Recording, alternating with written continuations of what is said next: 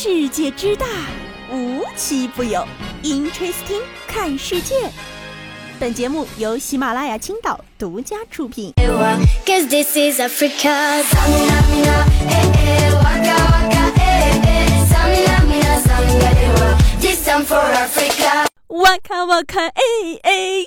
最近啊，真的被这个歌洗脑了，而且感觉每一次世界杯来临之前都有这么大阵仗。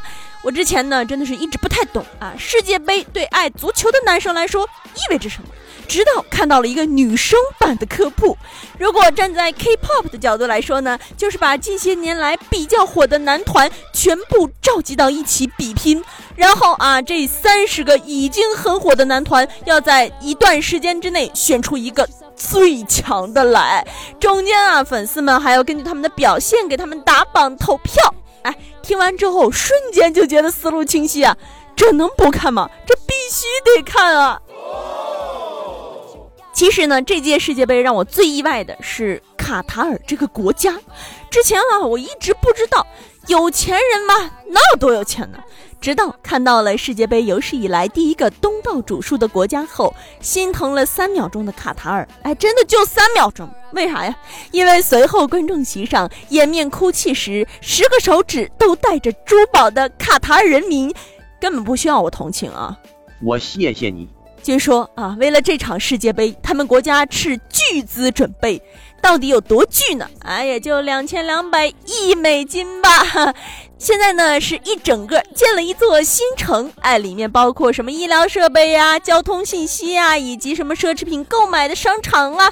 反正就是应有尽有啊，然后还修了地铁啊，专门通向各大球场以及机场、车站，还有酒店。反正啊，能修的人家都修了啊，甚至还有八个无敌豪华带室外空调的体育场。室外空调，各位你们吹过吗？哎，反正对人家来说呢，就是一项花个几十亿美金吧，啊，好像是在完成任务一样。为了把这两千两百亿美金花完，真是辛苦卡塔尔人民了呢。但是啊，我真的觉得这种有钱人看多了容易让人变傻。比如呢，悠悠现在就真的觉得 两千两百亿美金那还好吧，也没有多少，嗯，差不多好像也就两千两百块吧。得，哎，那这届世界杯到底跟咱中国有啥关系呢？哎，我们的小伙伴是这么总结的：中国除了踢足球的没去，其他全去了，甚至我们的国宝都去了两只。而且人家卡塔尔还特地为了两只熊猫建造了巨大的生活场景。有游客说啊，本来去看这个熊猫四海的时候，看着它的背影挺落寞的，觉得它一个人在这么远的地方生活，应该也挺可怜的吧。再一细看，人家正面面对着这大几百平的竹子，正细细品味呢。简单一点的来说，就是这两只熊猫成功的过上了霸道总裁的日子。每天早上呢，都是从八百平米的大床上醒来，然后去找学了四川话的卡塔尔饲养员吃竹子。人不如熊猫系列又上新了。哎呦我的妈！哎，这世界杯的事儿啊，咱每天实时报道啊。今天呢，咱就扎心到这儿了哈。接下来咱还是说说离咱比较近的扎心的事儿吧。前两天呢，在武汉的郑女士以五百元的报酬呢，在一个发模群里接了一单工作。这个发模群呢，也就是你去给他做模特啊，然后这个发型师给你做他想要做的造型，还会给你报酬。哎，于是啊，这郑女士就去了。去了之前呢，啊，她跟这个理发师也是提前商量好了，说她的长度呢是大概到下巴。结果到了工作室之后，对方呢直接把他的后脑勺剃光了。郑女士还说啊，这个对方的理发师说啊，他是要录制剪发培训视频，拿出拍摄设备后呢，就让他席地而坐。于是啊，他整个剪发过程都看不到镜子。他中途呢也提出过质疑，而理发师呢就用一种很巧妙的方式躲过了啊，说他在剪一种最近很流行的空调发，把它搪塞过去了。这个空调发是什么样子呢？大家伙儿自行脑补一下，就是你把你的头发从后边掀起来之后，你会发现下面的那一层全是空的。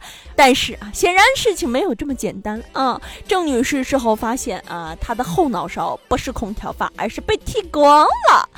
于是啊，这个郑女士就去找理发店去理论啊。这个理发店说啊，那我把剪掉的头发还给你不就行了？而且呢，还要求郑女士要把这五百元的报酬给退回来。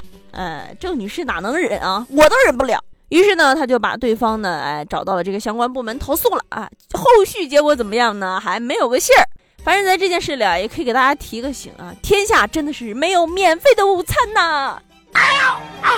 师傅，别念了，别念了。天下不仅对人来说没有免费的午餐，哎，对小狗也是。嗯，据说最近家里养狗的成都人都没得心情打麻将喽。为啥呢？哎，近日呢，有许多成都网友反映说，自家的宠物狗遭到陌生人投喂食物致死了。这个恶劣到什么地步呢？有的呢夹带刀片，有的泡过药水，有的呢还夹带异烟胺。据不完全统计，数月来呢，成都已经有数十个地点出现了类似事件。而且呢，后续啊也有记者啊卧底了那种本地的恨狗群，发现这个群内长期讨论该用什么样独特新奇的方式毒杀狗狗。唉。我真的很想说，遇到不文明养狗的，你就去找狗主人啊！你欺负这个不会说话的动物，算什么好汉啊？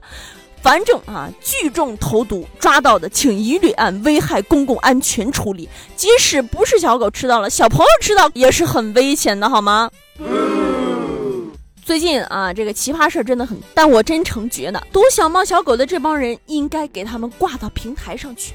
挂到平台上干什么呀？嗯，让大家好好的看看他们。至于是什么平台呢？得由下面的这位女士来介绍一下。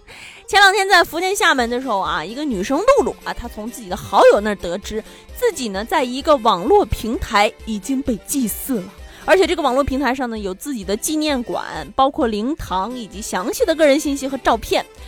最后啊，随着调查发现，这个馆呢建立于二零一六年一月，六年来的访问量呢达到了四点三万余人次。也就是说，露露人活着，却已经被网络祭奠了四点三万人次。